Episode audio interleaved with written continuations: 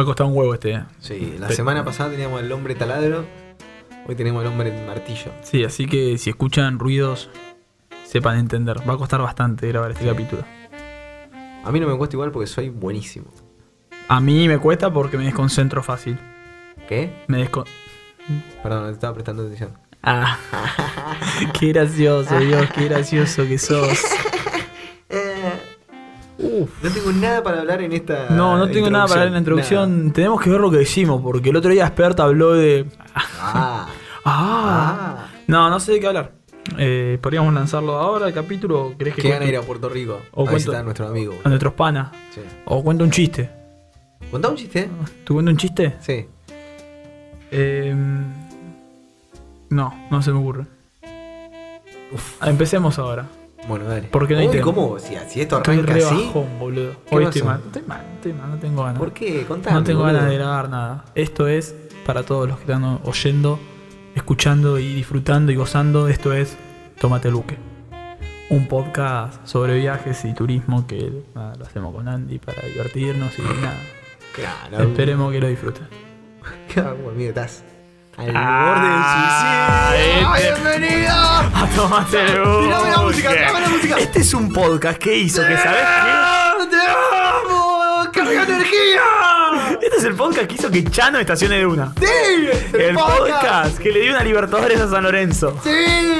El podcast que hizo que Racing, los muertos, salgan campeón después. Este es el podcast que hizo que el rojo vuelva de la B.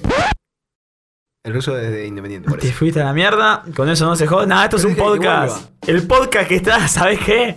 Que lo hacemos con pollos. A ver, escucha. El, el podcast que hizo recapacitar a Barreda. Mal. Eh, eh, mirá qué bien. El podcast que hizo que Barreda festeje el Día de la Familia. Ahí va. Mira, ¿Cómo pasaste el Día de la Madre? bien. Tranquilo. Me gustó mucho, choto, muy choto, porque siempre el Día de la Madre salgo a bailar el día antes y la voy a saludar con una resaca. Primero siempre me olvido de decirlo a las 12 y después la saludo con un aliento a, a menta. No salgo como hace seis meses, boludo, o más. Máximo Virgolina, el 500 está. Eh. Me olvidé que iba a preguntarte. Pregunta, pregunta, pregunta. Hoy estoy con una gana de hablar. No, pero era algo sobre. Pitágoras, me parece. madre. Algo de Pitágoras, me- ¿no? Me re olvidé, pará. Ah, eso. Pará, pará, pará. Eh, No, pará. Ay, pará, boludo. Bueno, dale, virgen. Tampoco tenemos un podcast de 60 minutos tenemos, boludo. No, es que esto hay que cortarlo nos, co- después, pero. nos cobran por minuto. Estefano nos cobra por minuto y vos te ponías a pelotudear, No, dale. perdón, me, me fui, boludo, me fui. Era algo sobre el de la madre, una pregunta de esas. ¿Qué le regalé? No, no, no. Pasa que me, me distrajiste con lo que saliste y Bueno. todas esas cosas, boludo. Bueno, ya está, no vamos a perder Sí, no, tiempo no, porque el tiempo es dinero. El tiempo es dinero y hoy tenemos un, un tópico muy copado, un tópico muy piola, muy distinto a lo que venimos hablando. Relajado, distendido, ameno y Sí. exitoso como todo lo que hacemos. Como todo lo que tocamos. Obvio, obvio, los toquetones. Che, toquetón, Dime, Toquete. toqueta. Tocanator. tocate el buque. De esa. No tenía nada sí. que ver. Eh, jugo de tomate frío, qué temón. Un Che, abrazo a Papo, lo odio. No es de papo igual. Escucha, macho cabril. Dividimos hoy, eh, ayer con Andy nos juntamos en la casa de él a beber cerveza y. ¿Cuándo no? Y empezamos a hablar de la vida y. Che, la ah. felicidad son momentos. Sí, eh, por supuesto que sí. Eh, para todos aquellos fans, porque ya nos empiezan a llegar paquetes y esas cosas. A mí me gusta mucho la birra, así que nada. Si quieren mandar a la productora birra. A mí los veladores, posta. Mi viejo hacía veladores, boludo. Bueno, ahí tengo el primer canje. No, me gustan los veladores, encima se me quemó uno. Eh, y me gusta también coleccionar dólares, así que el que tenga y quiera darme alguno, no tengo drama. Si son de 100, mejor. Muy buena.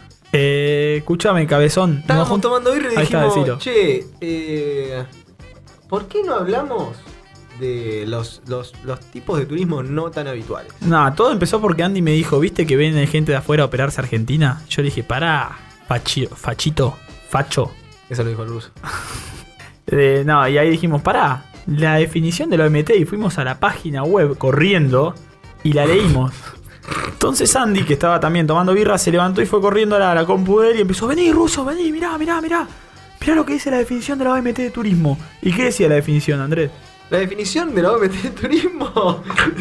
Pará, pará. La definición de la OMT de turismo y digo, no, ¿en serio dice eso? Y el chavo me dice, sí, dice eso. Y yo le digo, no, no, léela, léela. Pará, pará. A, a grandes rasgos. Comedor sí, de, comedor de cara sucia. Cara sucia, tortita negra. Bueno, Facu, a cara grandes- sucia, tortita negra. Tortita negra, dice Sí. también.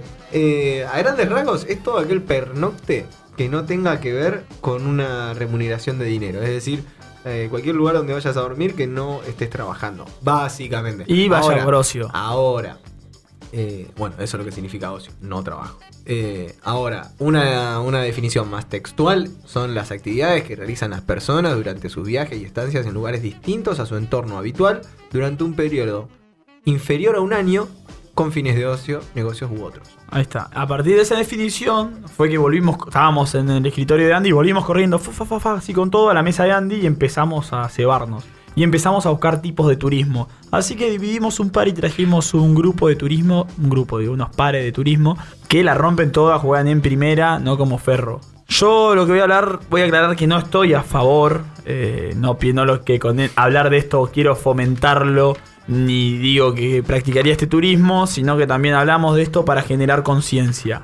Qué ¿De qué bajada de línea tiré.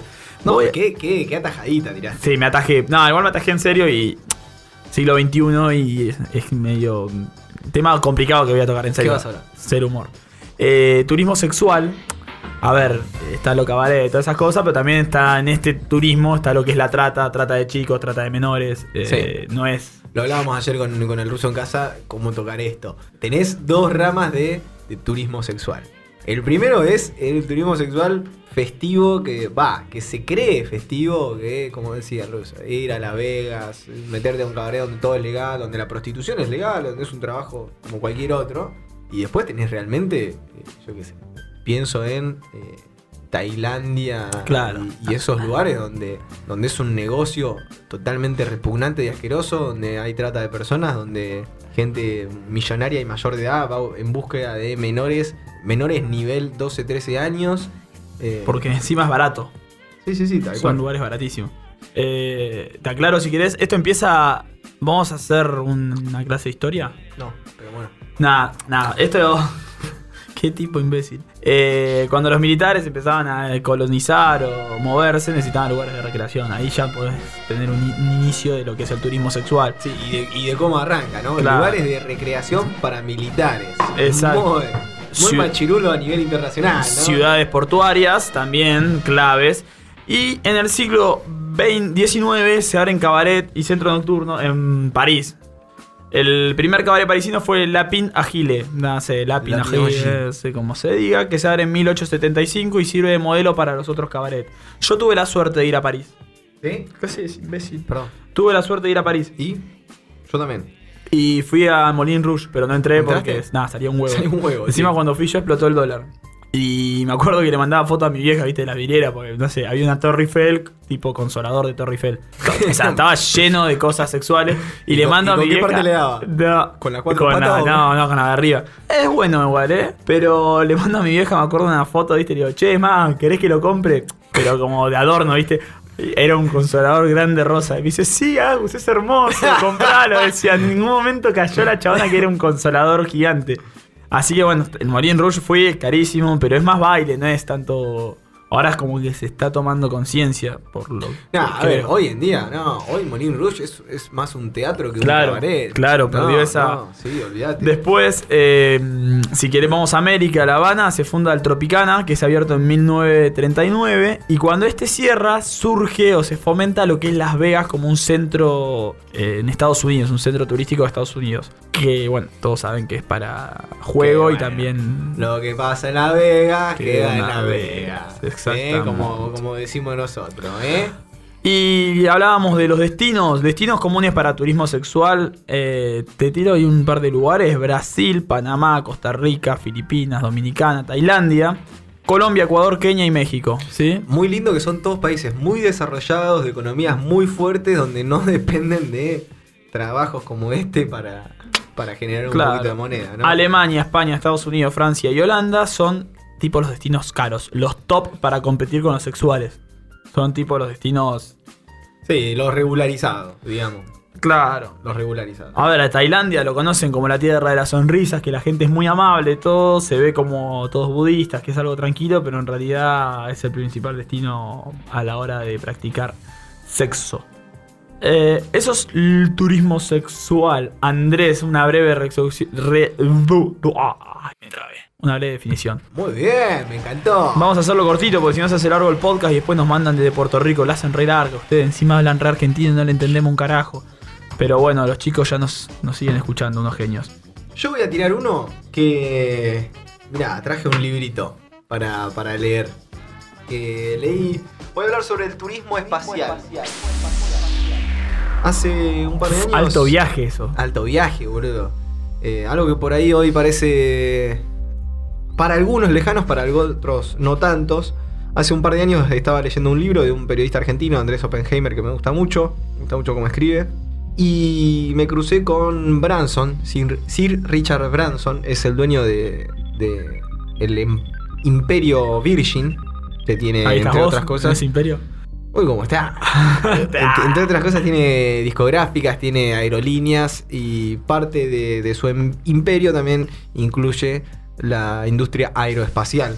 Branson le contaba a Oppenheimer que tras haber construido su imperio discográfico Virgin Records, su aerolínea Virgin Atlantic y cientos de otras empresas de todo tipo bajo la marca Virgin, Branson veía su nuevo desafío, la conquista del espacio, como el más apasionante de su vida. Había invertido 300 millones de dólares. Tenía una meta tanto o más ambiciosa, eh, comenzar la era del turismo espacial y de la colonización del espacio por empresas privadas.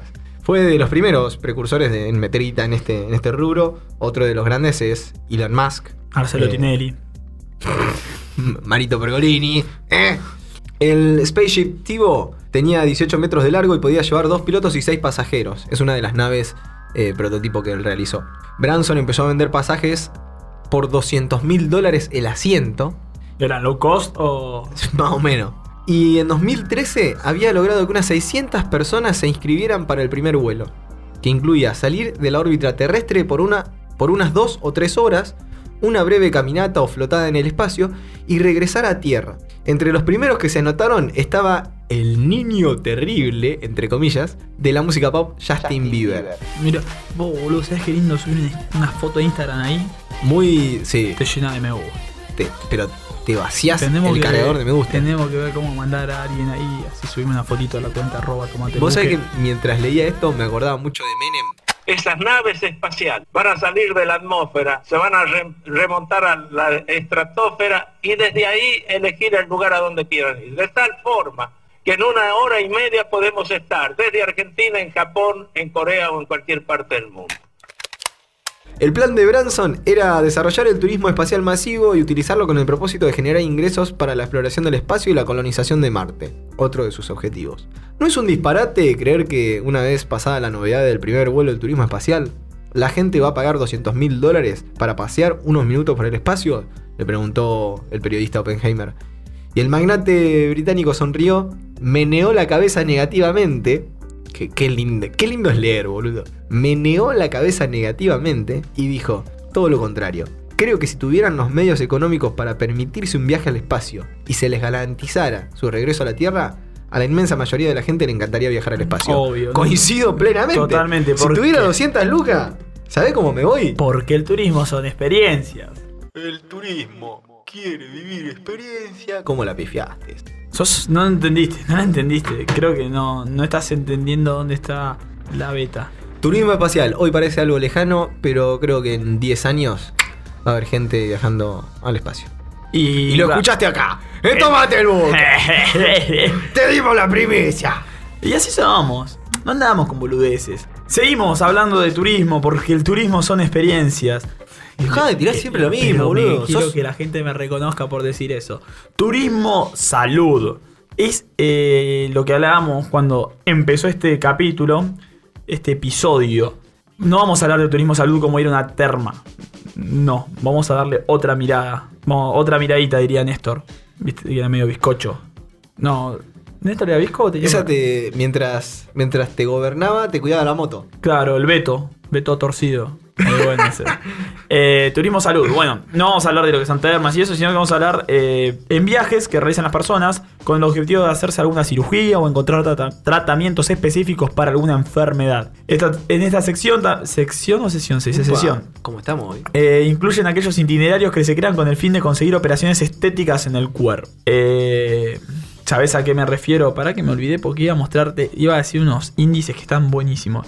Son todos esos viajes que realizan las personas capaz a otro país porque pueden hacerse cirugías o pueden hacerse tratamientos que en su país eh, no están disponibles o es más barato. ¿Se entiende? Por supuesto que sí. Eh, y te iba a mostrar, te voy a decir el ranking de países. ¿Sí? Que, Ah, ¿lo tenés? tengo un ranking de países y está chequeado porque es una página científica de turismo. Qué pedazo de No producción. la, no la voy a decir la página, pero te voy a decir quiénes lideran. Lideran lo que es Canadá, Reino Unido, Israel, Singapur. Esos son los primeros cuatro. Te vas a preguntar, porque sé que la gente se lo está. ¿Reino Unido? Sí, sí. Pero que la gente va a Reino Unido. A operarse. debe- Y No. por operaciones o tratamientos. Qué caro, boludo. Cuba, que todos acá en Argentina escuchamos, viste, che, Cuba, Cuba, Cuba. Pregúntame. ¿Qué?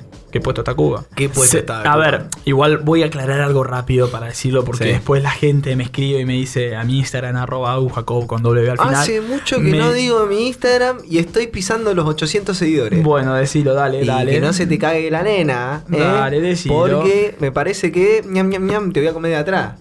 O sea, en seguidores. Ah, dale, decí en Eh. Andy Mora 95. Ahí está, arroba. Esto que estoy hablando está chequeado porque es un informe realizado por Hostel School of Turing Hospitality. ¿Eh?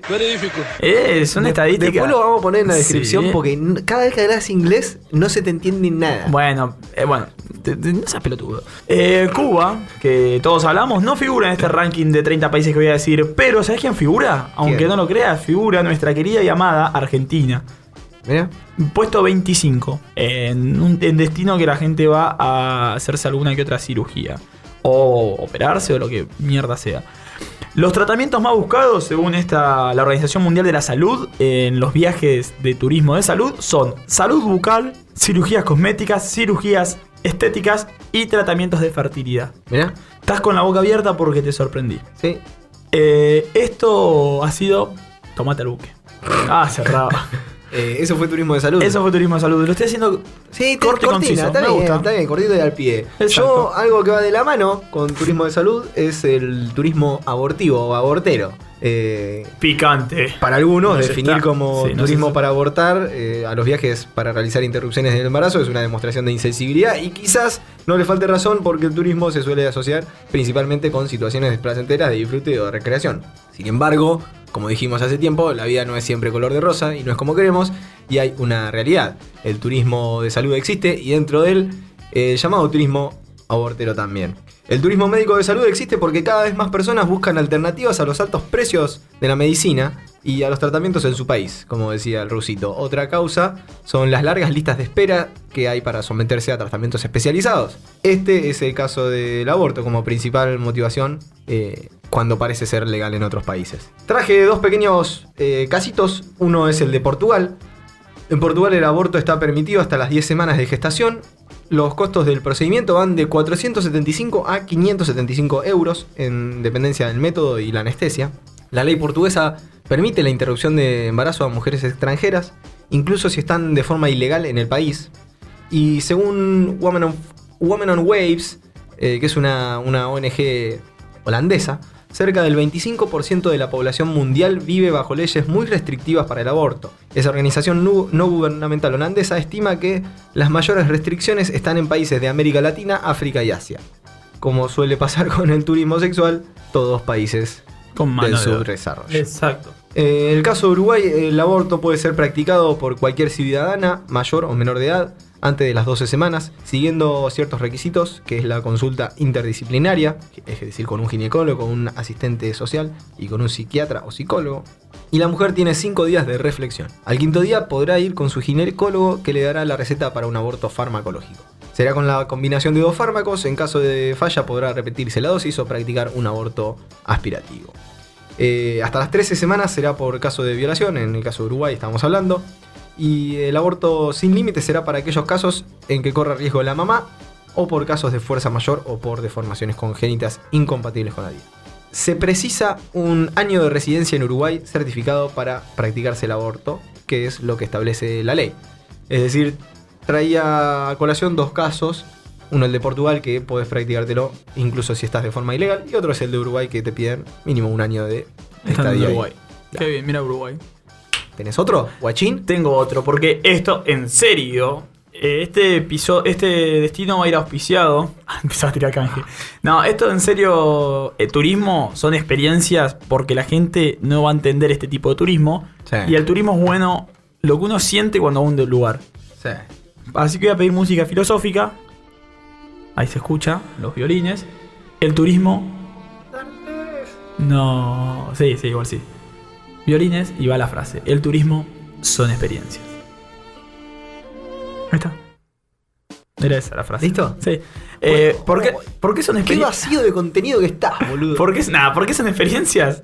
Porque. ¿A qué vas con todo esto?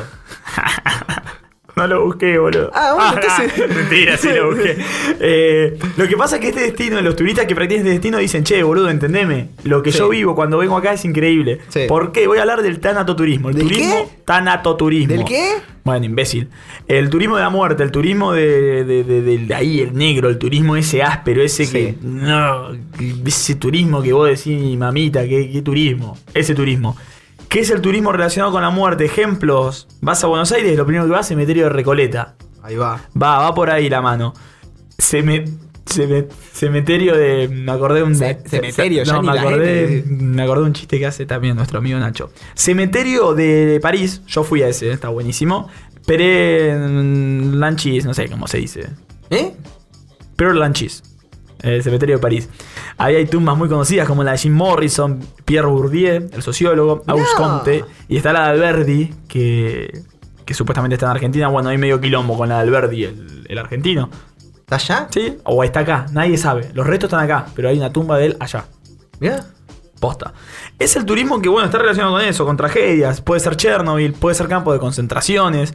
Todos nos hacemos los que. Los que, sí, no, no, chupan huevo este turismo, no, no, no. Pero cuando sabes que hubo una catástrofe o algo, vas y mirás. Un ejemplo, aunque suene feo, es el santuario de Cromañón. La gente se acerca a ver. O, como decía el caso este de mm, el clan Puccio, la gente que va fuera de la casa a ver cómo era la casa del clan Puccio. Claro. O sea, es. eh, te haces ahí el que no te cabe, pero al final todos nos gusta. No nos hagamos lo boludo. París, eh, por ejemplo, tiene grandes lugares con lo que es relacionado al terrorismo. Yo fui al. ¿Cómo es este? Fue hace poco la. Le Bataclan. el bat- yo fui a verlo, o sea, fui a ver. ¿Posta? Sí, fui a ver ahí afuera, ahí como una. Hay una serie muy zarpada de que, que habla. Son una miniserie de tres capítulos de lo que fue esa noche. Claro, Terrible. yo fui a verlo y están las cosas. O sea, todos vamos a ver donde hubo una catástrofe. No, no, no seamos giles. Chernobyl, ya lo dije. Y después en Colombia hay un lugar que está muy piola, que es- te hacen una excursión a lo narco. Te suben en un taxi con un tipo como Pablo Escobar y te hace revivir una experiencia como si fueras eh, un narco. Eso es tanatoturismo. Tremendo. Eh, y ahí sí podría seguir hablando todo el día, pero también en este programa lo que nosotros es- buscamos generar con mi amigo Andrés y colega es iniciativa y curiosidad. Queremos que en su casa busquen. Y si encuentran un destino, que no nos manden. No tenemos drama, pero generar eso de decir conocimiento para que ustedes busquen y usen las herramientas. Y para brindar también un- una, una datita, eh, ampliando un poquito esto, hay un- una serie en Netflix que se llama El Otro Turismo o Dark Tourism, que la hace David Ferrier, que es el, el director del documental Cosquillas, que si no lo vieron, está muy... Es- no te parás de reír, está buenísimo. no, no, es, es bastante, bastante creepy. Eh, y bueno, está, está bueno. Yo vi un par de capítulos. tenés cosquilla? y- sí, muchas. Yo no tengo cosquillas, tengo como dolor. Me tocas las cosquillas y es como. ah, ¿Las cosquillas o las costillas? Ah. Bueno, el chabón este es un neozelandés y la verdad que la serie está, está muy bueno. Sí. Eh, la pequeña reseña que tiene Netflix es desde un lago nuclear hasta un bosque encantado. El periodista David Farrier visita lugares turísticos poco comunes y hasta macabros en todo el mundo. La vi, la vi. Eh, va un bosque chino de gente que se suicida. Está zarpada. Así que por eso le digo, busquen lugares porque está buenísimo y empiecen a investigar del tanatoturismo. Lo vamos a tocar más de lleno seguramente si hay otra temporada, pero es un adelanto. Otro de los tipos de turismo que estamos hablando hoy, el turismo canábico. El turismo canábico se está convirtiendo en una alternativa económica para aquellos lugares en los que el consumo de marihuana es legal. El estigma social con el que se relaciona esta planta está cayendo y el cannabis es ya un importante motor económico con un alto potencial de crecimiento. Viajes donde viajes, te aconsejamos, fuera de joda, que te comportes de forma responsable, respetuosa y discreta. Conoce las leyes locales antes de llegar y ten en cuenta que en algunos países la ley es muy flexible en cuanto al consumo de cannabis e incluso existe un mercado legal y regulado. Traje también dos casos. Dale. El primero es el de Uruguay. La regulación del mercado de cannabis en Uruguay no solamente llama la atención de los locales, sino que también acapara el interés de extranjeros poco acostumbrados a esta apertura o al fácil acceso a, tanto a información de calidad sobre el cannabis medicinal o el cáñamo como su consumo. Sin embargo, su objetivo es acercar a los turistas a esta temática sin promover el consumo. Se desarrolló un tour en Montevideo que llega a distintos puntos eh, que fueron importantes para el proceso regulatorio. Parte de la Plaza Independencia, frente a la Torre Ejecutiva, donde funciona la Junta Nacional de Drogas. Sigue por la farmacia Antártida, una de las cuatro farmacias montevideanas donde se dispensó por primera vez el cannabis legal de producción estatal, el 19 de julio del 2017. Continúa por el Palacio Legislativo, donde se votó la ley y donde se sacó la foto histórica luego de la marcha. Y llega hasta el Molino de Pérez, donde se realizó la primera marcha de- por la legalización del cannabis. El tour también pasa por In the House, uno de los grow shops más grandes del país, termina en el Museo del Cannabis, el primero de su tipo en la región. Por contrapartida, eh, mientras Uruguay está intentando culturalizar un poco, eh, tenemos el caso de Colorado en Estados Unidos que descubrió que cuanto más turística es el área del estado, mayor es el costo de la marihuana. Una, una relación... eh, Oferta-demanda. Oferta-demanda total. Lo que a su vez genera mayores ingresos por impuestos sobre las ventas. Un dato curioso es que en 2017 las ventas de cannabis superaron a las ventas de alcohol en Aspen por primera vez. No te mueras, boludo. No, tenía un... Ah. Solo en esta ciudad de Colorado, famosa por su turismo de nieve y montaña, que si te acordás, Aspen es la ciudad de tonto y retonto, Sí, sí, la vi. cuando van a esquiar. Bueno, eh, los proveedores informaron que las ventas por cannabis en 2017 llegaron a 11.3 millones de dólares, mientras que las licolerías sumaron 10,5. Además, las ciudades cercanas a la frontera en Estados Unidos, donde el consumo está legalizado, poseen una renta per cápita más altas que las áreas interiores. Esto puede ser un indicativo del beneficio creado por el turismo de residentes en los estados limítrofes. Traje también un par de, páginas web para chequear que es Bad and Breakfast. En vez de Bed and Breakfast es Bad. Es uno de los eh, términos para, para llamar a la marihuana. Eh, que eh, te ofrece información sobre eh, hostel y hoteles with friendly. Es decir, que se puede fumar allí. Y si no, Kush Tourism, que es similar, nada más que agrega tours, información importante como grow shops, dispensers y también algo muy interesante que es estadísticas. ¿Qué colgado estás, boludo? ¿Yo o.? Che, eh, igual esto me voy a poner filosófico. No, no sé si filosófico, pero qué loco, boludo, porque lo que no. Qué loco la cultura o lo que no se puede hacer en tu país, en otro se hace, puedes viajar, hacer. Cual. O sea, re flashero. Pa. Ahí, ahí, ahí está la clave de- de- del turismo. Eh, amplía fronteras, boludo. Eso. Amplía fronteras y, y no hablo de una cuestión eh, política, sino de una cuestión social y cultural. Pa. Mejor no lo podrías haber dicho. seguramente. Eh, es, es partiendo desde la base que vas a India y la vaca es sagrada, chabón. Y yo acá me como una vaca por fin de semana si tengo la chance, ¿me entendés? Sí, el tema no está saliendo hace mucho, dijiste vos, como hace seis meses no salís. Hablaba de un asado igual, pero, Ah, pero bueno. entendí cualquiera, perdón, me fui por la rama. Perdí, perdí. eh,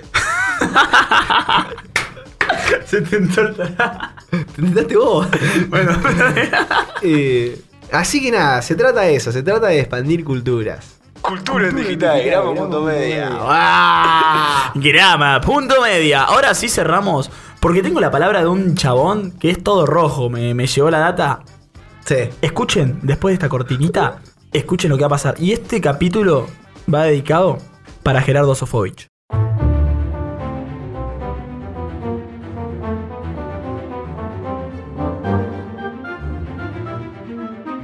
Sí, sí, sí, sí, sí, sí, sí, sí, sí, sí, sí, sí. Señoras y señores, bienvenidos a Tomate el Buque. Bueno, Ah. no le pusimos nunca nombre a esta sección. Sí, alto destino. Pero Porque no, pudimos usar alto viaje, usamos alto destino. Bueno, pero alto destino argentino. Sí, alto- argentino. Alto argentino y ahora vamos a hablar de algo que nos toca de cerca. An- eh, económica del país. Bueno. no es favorable para todos los argentinos. Eh, y por eso decidimos. No, vamos a tocar un tema muy bueno. Que es un tema que nos toca de cerca. Ah, sí, siempre mucho.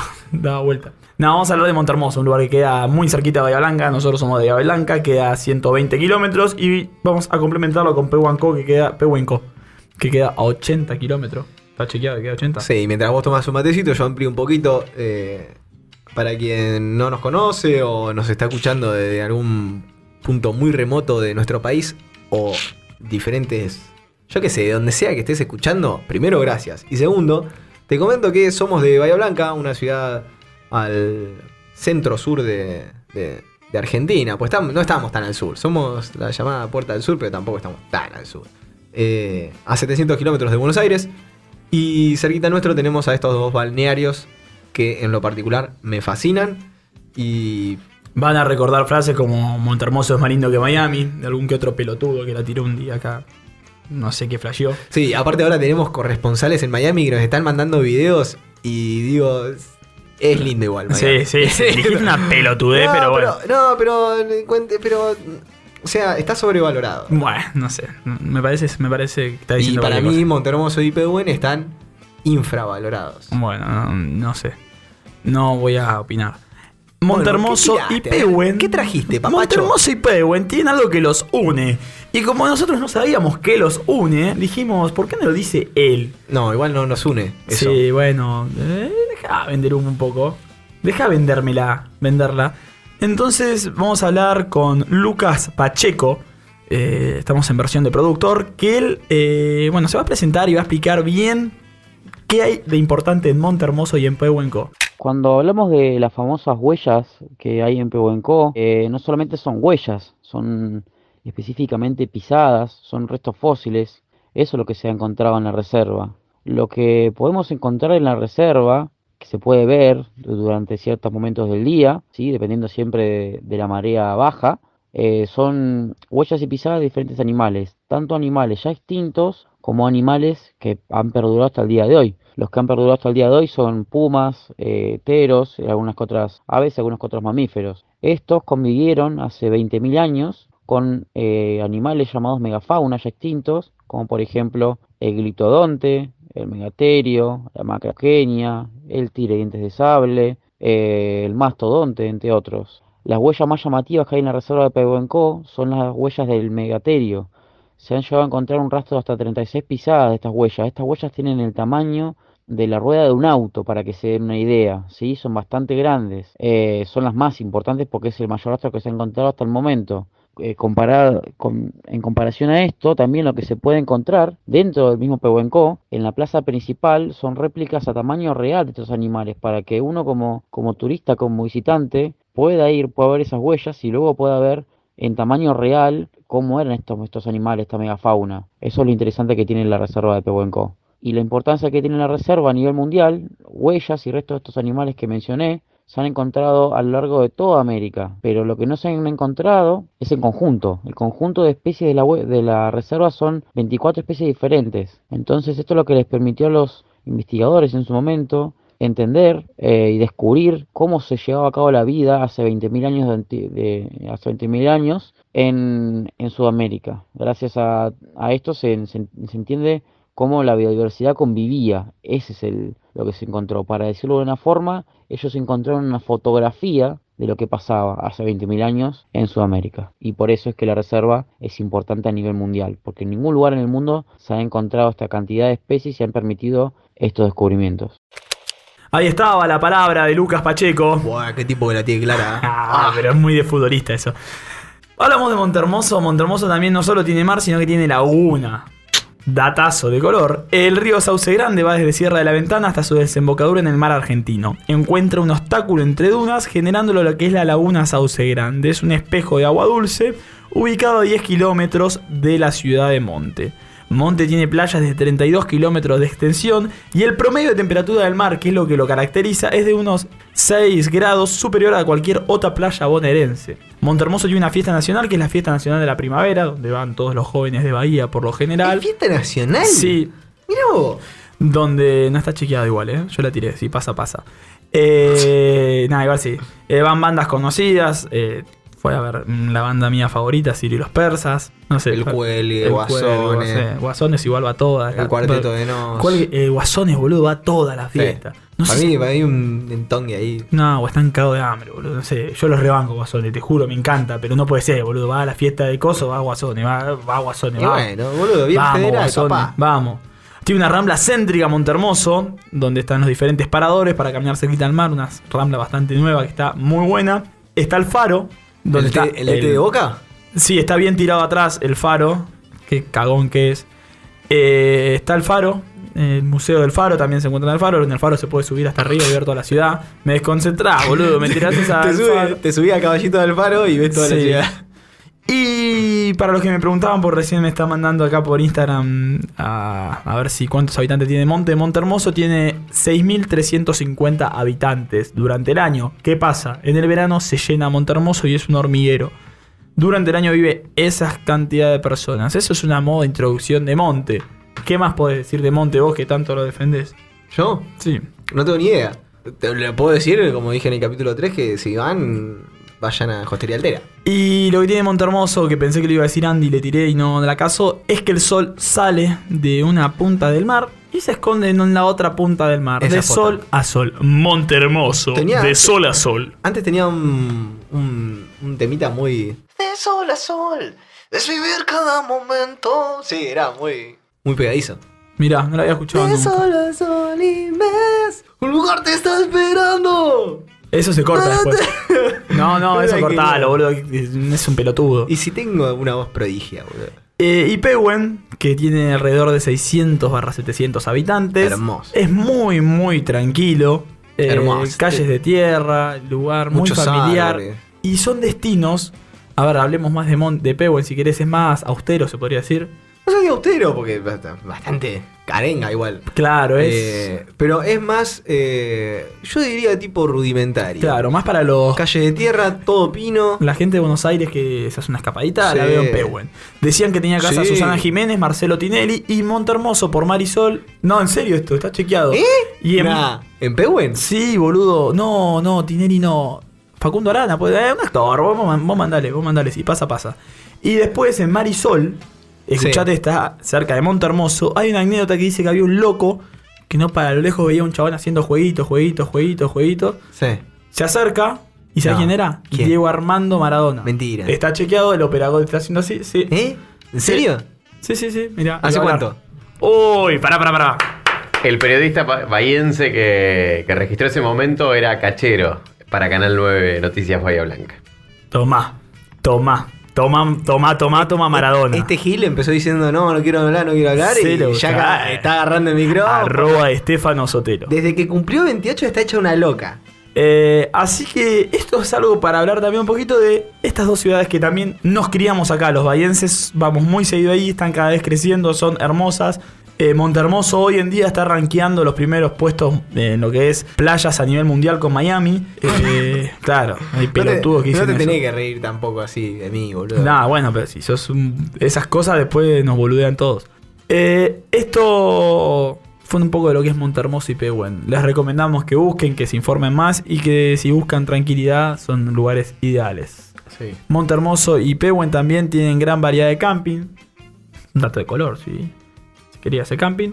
Eh, y nada, no sé qué más querés que diga. Yo cerraría porque la verdad que estuviste impecable, boludo. Estuve muy Luquita bien. La rompieron toda. Eh, esto para todos los que nos oyeron ha sido Tomate el buque. Y nosotros nos lo fumamos. No lo tomamos, pelotudo. Chao. Escuchanos en Spotify, Google Podcast, Apple Podcast y en todas las plataformas digitales. Grama.media. Cultura en digital.